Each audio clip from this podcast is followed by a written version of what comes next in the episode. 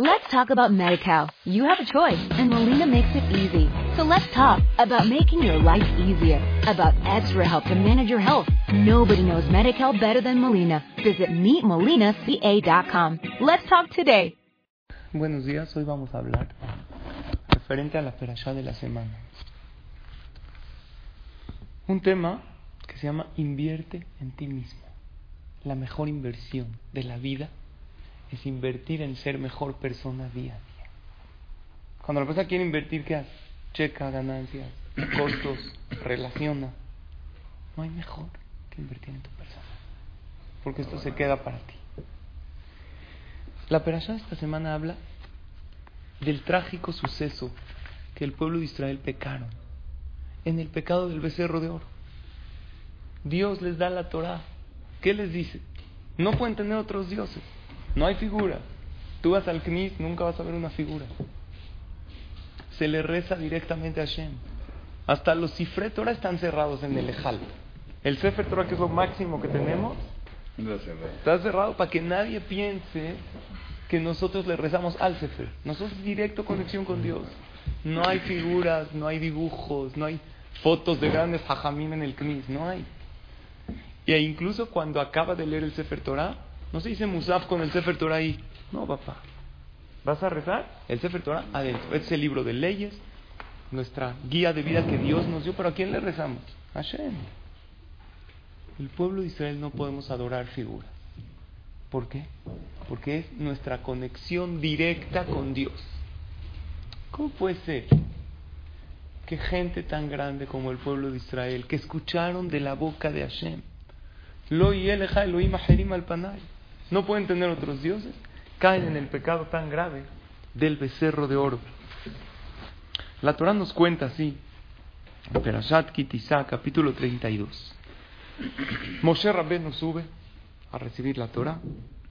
Moshe laredet Fue entonces que el pueblo hizo un cálculo y el pueblo estimó que tardó Moshe Rabbenu de bajar de la montaña. Ellos se equivocaron en la cuenta. Vaikaela ama a Aarón. Entonces, todo el pueblo fue con Aarón a Cohen. Vayumeru el le dijeron a él, Cum, hacelanu Elohim asher lefanenu. Haznos un nuevo líder que vaya delante de nosotros. Moshe aish asher elanu meretz mitzrayim, lo yadanu meayalo. Porque el hombre Moshe que nos sacó de Mitzrayim, no sabemos qué le pasó. Ya no va a bajar. El Midrash cuenta que ellos pensaron que Moshe Rabbenu murió. Incluso el Yetzerara les hizo ver como que su tumba. Nadie vive arriba. ¿Qué se llevó? ¿Moshe sándwich? No. Subió. Arriba no hay comida, no hay bebida. Seguro murió. Y más incluso vieron el féretro de Moshe Rabbenu, su cuerpo muerto. Así el Yetzerara les hizo esa artimaña para que caigan en el pecado.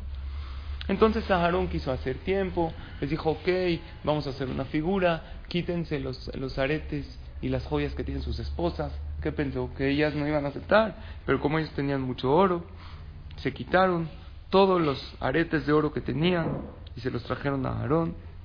Dice, mi Adam tomó todo el oro de sus manos, lo echó a un crisol de fuego, Vayaseu Egel Maseja, y se convirtió en una figura de un becerro. Vayomerú, dijeron del pueblo de Israel, en Eloeja Israel, Asher Eluja Meret Este es el Dios que te sacó de Mitzrayim. Este becerro. Entonces la pregunta surge. ¿Qué eran tontos? No existía. Ellos ya salieron de Mitzrayim hace mucho, ¿no?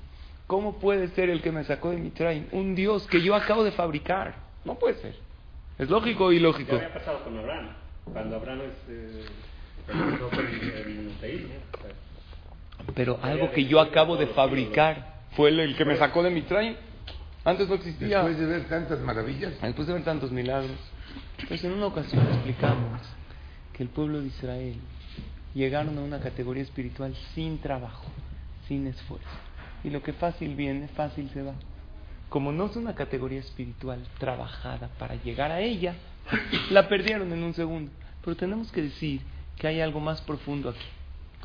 Dice el Maimónides, ¿de dónde es la raíz de la idolatría? ¿Cómo empezó la gente a adorar ídolos?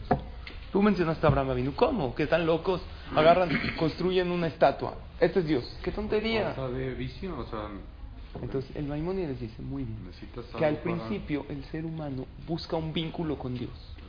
Necesitas un representante. Entonces, como a Dios no lo puedo ver ni tocar, sé que existe porque el mundo solo no se hizo, veo un astro maravilloso que es el Sol, por ejemplo, y digo, Él es uno de los mensajeros de Dios. Hasta ahí estoy bien. El astro es un mensajero, es una creación de Hashem. Pero me maravillo tanto de lo que es el Sol que me olvido que es un mensajero y le empiezo a rezar a Él. ¿Está claro? Hay veces nos pasa. Ves un paisaje increíble y te maravillas del paisaje y dices, wow, qué locura. Pero te olvidas que hay un Dios atrás. Esto no lo hizo un ser humano, es una fuerza divina. O hay veces le vamos a pedir ver a un tzaddik. Le decimos, jajam, deme parnasá. No, no, no. El jajam no te da parnasá, no te da verajá. Él es una persona, un tzaddik, que se espiritualizó más y su boca tiene más fuerza. Pero detrás de todo eso está Dios. O vas a tumbas de tzaddikim, que ya fallecieron. Entonces, mitzvah rezar ahí en las tumbas. No le puedes pedir al tzaddik. Todo está a Kadosh Baruj atrás. Entonces el pueblo de Israel dijeron así. A Moshe Rabbeinu ya no lo tenemos, se equivocaron. Gracias a quien nosotros vinimos a Egipto, gracias a Yosef. Gracias a quien salimos de Egipto, a Yosef. Porque ¿qué llevó Moshe Rabbeinu con, con él, consigo? El féretro. El féretro de Yosef. Y cuando llegó los huesos de Yosef al mar, al mar rojo se abrió. Ayam Raab Ayanos. El mar vio, dice el paso, y se abrió. ¿Qué, vio? Los huesos de Yosef. Yosef era el líder. Yosef a qué estaba comparado? A un toro. Allá Jacob vino comparó a cada uno de las tribus a un toro. Entonces el pueblo de Israel echaron en una plaquita de oro. una, decía en una plaquita, Aleshor, sube toro. Entonces ellos lo echaron, se formó un toro, un becerrito, y se movía y curaba enfermos. Entonces, ellos al buscar un representante se olvidaron y pensaron que él era Dios. Pensaron que todo el tiempo este toro los estuvo acompañando desde que salieron de Mitraim y él hizo que no se que no se muera el pueblo de Israel. Entonces-. Exacto, instantáneamente. La persona no llega al pecado directamente. La persona va haciendo pasos y luego llega. La Gemara en Tzukah habla en la página 52 que cuando venga el Mashiach no va a haber Yetzer Hara. ¿Qué significa? Uno no va a tener tendencia de robar, no va a tener uno tendencia de enojarse, de hablar la Shonara. Por eso, ¿cuándo debe uno mejorar? Ahorita. Porque cuando no haya Yetzer Hara, ya no tiene chiste. Todos vamos a hacer el bien por naturaleza. Ahorita uno tiene un Yetzer Hara de, no de enojarse y que dice, no voy a enojar. Uno tiene Yetzer Hara de hablar mal del otro y dice, no voy a hablar mal. No debemos difamar. Uno tiene Yetzer Hara de no ayudar, se le antoja quedarse con su dinero y dice, no, debo ayudar. Y así uno va venciendo su mala tendencia. Cuando venga el Mashiach, fin de la superación personal. Superación personal, ahorita. Ya no echan. ¿Tiene algún mérito meter un gol sin portero? No. ¿Sin equipo? ¿Sin partido? No, mete los que quieras, no cuentan. Cuando venga el Mashiach, se acabó el partido. Oye, pero mira cuánto estoy metiendo. No sirven esos goles. Los goles que sirven, ya entró un futbolista. Los goles que sirven son los que metes en pleno partido, con defensa, con delanteros y un portero buenísimo. Ahorita en qué tiempo estamos? En el tiempo del partido. Vean cómo dice la Gemara en Maseje Tzukah. El Yetzer Hara, ama Rabbi así, Yetzer Hara bitjilado melech huchel bujía. Yetzer Hara al principio parece como un hilo de una telaraña, como un pelito. ¿Qué tan grueso es? Nada. Ulbasov, domé, que abotota. Pero después el Yetzer Hara se va haciendo más grueso, hasta cadenas de una carreta. Las cadenas de una carreta que jalan una carreta muy pesada de toneladas.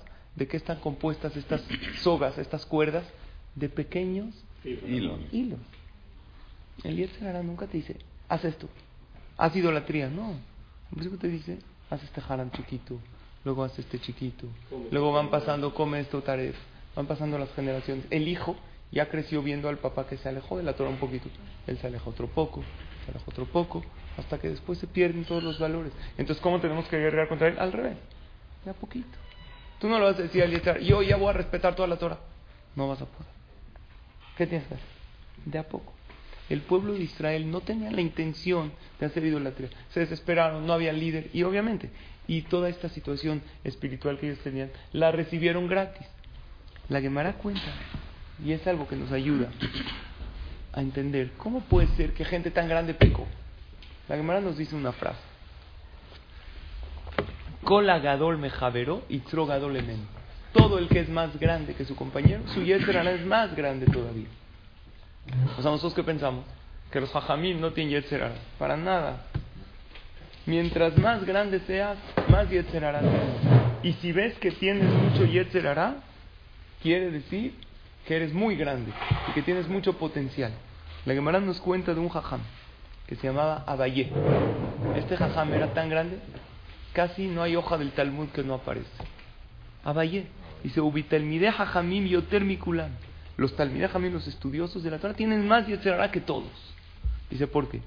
Cuenta que una vez Abayé escuchó a un hombre que le decía a una mujer, oye, vámonos al camino, a un camino, nos vemos aquí a tal hora. No era su esposa. Y se lo dijo así en quedito. ¿Para qué le dijo? ¿De que van a hablar de Dibre Torah? No. No somos eh, tan inocentes. Dijo Abayé, voy a ver, a ver qué hacen. Y si van a pecar, yo como el jajam del lugar, tengo que separarlos del pecado. Efectivamente los ve que era más o menos en el atardecer y se encuentran en ese lugar donde queda. Abayé los está siguiendo a 50 metros a ver qué hacen. Ve que están caminando, efectivamente sí, antes como no había coches, para no viajar solos, el que iba a algún lugar se acompañaban. Entonces empezaron a caminar y fueron tres parsaot, vamos a decir tres kilómetros, una, un camino largo. Cuando ya se estaban separando, no hicieron nada en todo el camino, no le dio la mano, no la abrazó, no. Y era un camino solitario. Y ellos dos eran hombre y mujer, normal, jóvenes, con Yetzer Hará.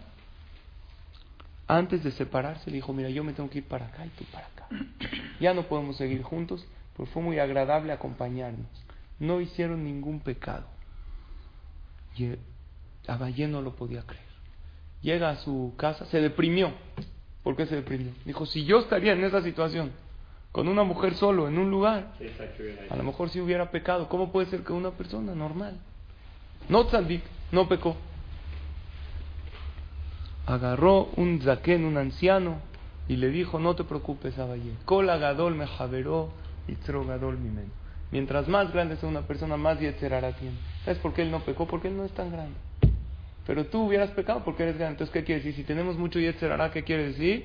Que somos grandes personas. El que tiene mucho deseo para pecar, quiere decir que es grande persona. Moshe Rabbenu tenía tendencia de enojo, tenía tendencia de egoísmo y llegó a ser Moshe Rabbenu. No y después Moshe Rabbenu porque fue todo calmado, porque por naturaleza era tranquilo. La persona busca llenar esos vacíos. ¿Por qué hay gente que es adicta a sustancia, hay drogadictos, hay adictos al juego? ¿Qué pasa? Entonces nosotros tomamos eh, un curso con umbral que nos hablaron a los hajamim, porque tenemos el contacto con la gente. Y ellos nos explicaron que hay muchos jóvenes que crecieron sin recibir nunca, nunca ni una negativa, nunca les dijeron que no a nada. Entonces, nunca probaron lo que es el placer verdadero, porque ¿cuándo viene un placer? Cuando algo no lo tienes, cuando algo se te niega y después lo tienes, se siente rico, te esfuerzas por tenerlo. Pero los jóvenes que recibieron todo en la vida sin esfuerzo, y a veces nosotros lo hacemos sin mala intención, queremos darle a los niños todo, pero ya no reciben el placer porque ya no llenan el vacío. Entonces de repente llegan los jóvenes y qué, como dice el pasú, empiezan con qué, fumar un poco, barminan, drogas, samim, ¿cómo se dice en hebreo? samim, yo le dije a uno, oye, ¿tú por qué? Me dijo, si Hashem le dijo a Moshe, samim, yo por qué no? Todo. ¿Qué pasa con estas personas? Necesitan probar adrenalina, necesitan sentir placer. Nunca tuvieron un vacío en su vida. Había un jajam que era adicto a la cocaína. No el jajam, perdón. Un jajam que se topó con alguien que era adicto a la cocaína. Entonces le dijo, sí, le dijo, esta persona, jajam, yo quiero que usted me ayude, ya fui con doctores, fui con psicólogos, no puedo.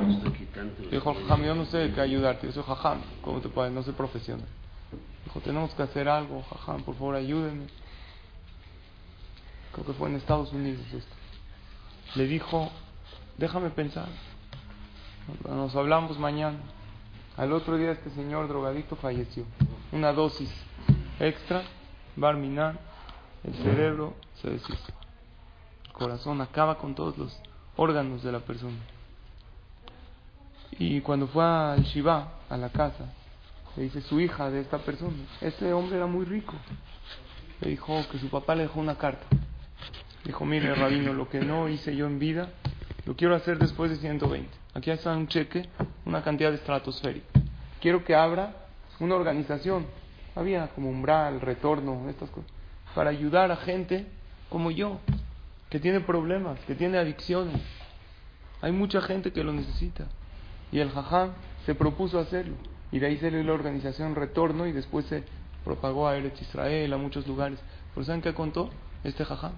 Que al final el cheque que le dejó se dio cuenta que no tenía fondos. Este señor estaba quebrado. Acabó toda su vida con drogas y con cosas. Y la pregunta es, ¿la gente que entra a estas cosas, acaso piensa destruir su vida?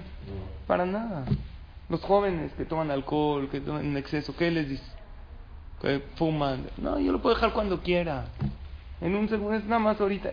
Toda la persona que entra a adicciones, ¿qué piensa? Que yo soy dueño, yo lo puedo dejar cuando quiera, pero después, exacto, pero después la adicción se apodera de él. Es lo que dice la Gemara en Maseje Tzuká. Al principio uno piensa que es algo, algo pequeño y uno piensa que lo puede controlar. Y la verdad es de que todos, de alguna manera u otra, somos, tenemos adicciones. No a sustancias, para los que somos adictos al enojo. Y así vivimos. Ya no podemos sin enojarnos. Y es una manera de vivir que cuando hay tráfico ya se empiezan a poner mal. Hay papás o mamás que cuando los hijos no obedecen o cuando el camión se les está atrasando empiezan a gritar. Es una parte, somos adictos a eso. El ser humano es crea hábitos. Amén. Entonces, ¿por qué no creamos hábitos buenos para que se hagan parte de nosotros? Al adicto no se le dice, eh, está horrible esto, el alcohol es asqueroso. No, porque él le gusta. Se le dice y se le explica que no vale la pena por un deseo momentáneo perder todo el futuro. Que haga este tipo de ejercicio. ¿Cuánto tiempo dura el deseo de fumar esto, de tomar esto? De... Es un deseo muy momentáneo, pero luego se paga por muchísimo tiempo. ¿Cuánto tiempo dura el deseo de yo quiero, quiero? Un segundo. La esposa de Lot, ¿qué pasó con ella? ¿Qué le dijeron? No voltees para atrás. Pero ella quería. Quería. Y afuera, atrás de ella, ¿qué escuchaba? Explosiones. Dijo, quiero voltear. Dijo, no voltees. Quiero voltear. Volteó y ¿qué pasó? Lo pagó con su vida. Es el humano. Eliezer es un momento de placer. Los deseos malos destruyen la vida de la persona. Y la Torah está llena de placeres adictivos también. Bueno, hay gente que ya no puede sin su tefilín todos los días, ya lo necesita. Y es algo bueno. Hazte de hábitos buenos. La Torah es adictiva también. El día que no estudiaste, sientes un vacío. Entonces llénate de hábitos. La persona necesita tener hábitos. A tu cuerpo le da lo mismo si tienes hábitos buenos o malos. Y los hombres que barminan pecan en cosas inmorales, ¿a quién le echan la culpa? Las mujeres. Ellas tienen la. Me provocó. Papá, por un placer momentáneo destruyó el Señor toda su familia. Toda una relación de años. Así somos. Echar la culpa es fácil. Está manejando mal a alguien que pasa. Una mujer, seguro es. ¿Sí o no? Y si no es. Había un estaba manejando. De repente lo pasa rebasando un coche. ¿Qué ve? Alcanzó a ver. Era una mujer que se estaba con delineador manejando y se estaba poniendo. Y dice él, no puede ser. ¿Cómo puede ser que le den eh, una licencia de manejar? Casi se me cae la rasuradora que tenía aquí. Y el café que tenía, como me rebasó tan rápido esta señora, se me cayó y el celular se me cayó adentro del café. Y el cigarro de la boca se me cayó en el pantalón y me hizo un hoyo. ¿Quién le da licencia a esta señora? No, papá, eres tú. Tú también no estabas aquí. Pero uno ve siempre que uno cae en una adicción, no se echa la culpa. Dice, no, es que mis amigos me invitaron. Tienes que ser fuerte. No, hay que saber decir no. Hay que saber decir no a las cosas. Y ahí hará. Y una persona deja de invertir en su vida y la vida va pasando. Vean David Amelech en el Teilim 142. Este es un Teilim para la persona que tiene una enfermedad, un dolor en los muslos de los pies. David Amelech estaba en un dolor muy fuerte. Es uno de los Teilim más fuertes de la vida. Vean cómo le habla a Dios. Masquil de David. Este es un salmo que nos enseña a razonar. Biotoba Meara estaba en una cueva, estaba escondido. Tefilá, dice una tefilá, estaba en peligro de, de muerte. Coliel Hashem Voy a levantar mi voz hacia Hashem. Espoch voy a derramar mi oración. Y aquí dice, eh, eh, al desfallecer mi espíritu, estaba David Amelech en una situación muy difícil. Y dice así en el Pasuk 5, Abet Yaminure, en Limakid. A, la, a mi derecha, mira Dios, nadie me conoce, nadie me pela. A la derecha, que es el lado fuerte de la persona, nadie lo ve. David Amelech no sabía lo que nosotros sabemos hoy día. ¿Quién no conoce a David Amelech? ¿Hay alguien que no conoce a David Amelech en el mundo? Como la estatua de, de Miguel, hasta hay una, una estatua de, a, su nombre. ¿Alguien no conoce los salmos? No los Yehudi, hasta los Goim rezan salmos. Cualquier persona tiene un problema, abre el Teilim, ahí está tu problema. Pero en ese momento, ¿qué pensaba David Amelech? Nadie me conoce, nadie me pela, estoy desamparado. Abad manos mimeni. Endores así todo se escapó de mí, ya no tengo solución a mi problema. No hay quien pida por mí. ¿sabes qué Dios? Como nadie me conoce y no tengo amigos y no, y no soy nada. Así él pensaba. Hoy en día le digo, David Amelech, ¿cómo? Lo máximo, David Melech está callado. Pero en ese momento el que pensó, estoy solo, nada más te tengo a ti. Te pido a ti, Hashem. Akshiva el Rinati, escucha mi tefila. Hashem escuchó su tefila. Hay veces Dios te manda en una situación difícil, no para que te tires, no para que agarres un barminan, un mal hábito, los jóvenes en, depresiones agarran sustancias, se van detrás del Yetzerara. ¿Sabes para qué? Para que hagas la canción de tu vida. Porque después del problema, ¿sabes qué va a pasar? Todo es un teatro. Se van a levantar, eh, se quita el telón, se, se baja el telón, se quita el escenario, se prenden las luces y todo fue un sueño. Acuérdate cuántos problemas estabas en una situación que dijiste, ¿cómo voy a salir de esta? ¿Y saliste o no? Saliste, mira para atrás. Muchos problemas de tu vida. Hashem te dio fuerza. Vida que estaba en esa cueva, ¿sabes para qué? Para que haga este teilí. Y para que cada quien que esté en una cueva, que esté en una situación difícil, en vez de meterse barminada a una adicción, en vez de meterse cosas negativas en su vida, en hacer errores tontos que luego le cuestan la vida, mejor que le cante a Kadosh Baruj Había, se cuenta que había un rey. Este rey le encantaba, ya con eso terminamos, todo lo que son los números de magia, de destreza. Cada vez que llegaba alguien y le hacía un número interesante, le daba una moneda de oro. Llegó uno con el rey y le dijo, Su Majestad, yo quiero que usted den 50 monedas de oro. Le dijo, ¿por qué? Le dijo, le voy a hacer un número jamás antes visto. A usted le gustan cosas de destreza, esto no es magia, es una habilidad. Se lo voy a hacer 50 veces, ya cuando te hacen una magia otra, una y otra vez, ya pierdes, ya no te impresionas tanto. Y se va a impactar e impresionar como la primera. ¿Sabe qué necesito? No más aquí donde está usted sentado, vio que hay un árbol ahí. Vea, yo aquí tengo 50 agujas. Es todo lo que necesito. Agarra, avienta una aguja, se clava en el tronco. Hasta ahorita no hizo algo tan especial, ¿verdad? Agarra la segunda aguja, la avienta, ¿a dónde cae? En el ojo, en el hoyito de la primera. ¿Está increíble o no? Impresionante, ¿no? Impresionante, no algo normal. Él le dice, ¿cómo puede ser? Eso no es todo. Agarra la tercera y cae en el hoyito de la segunda.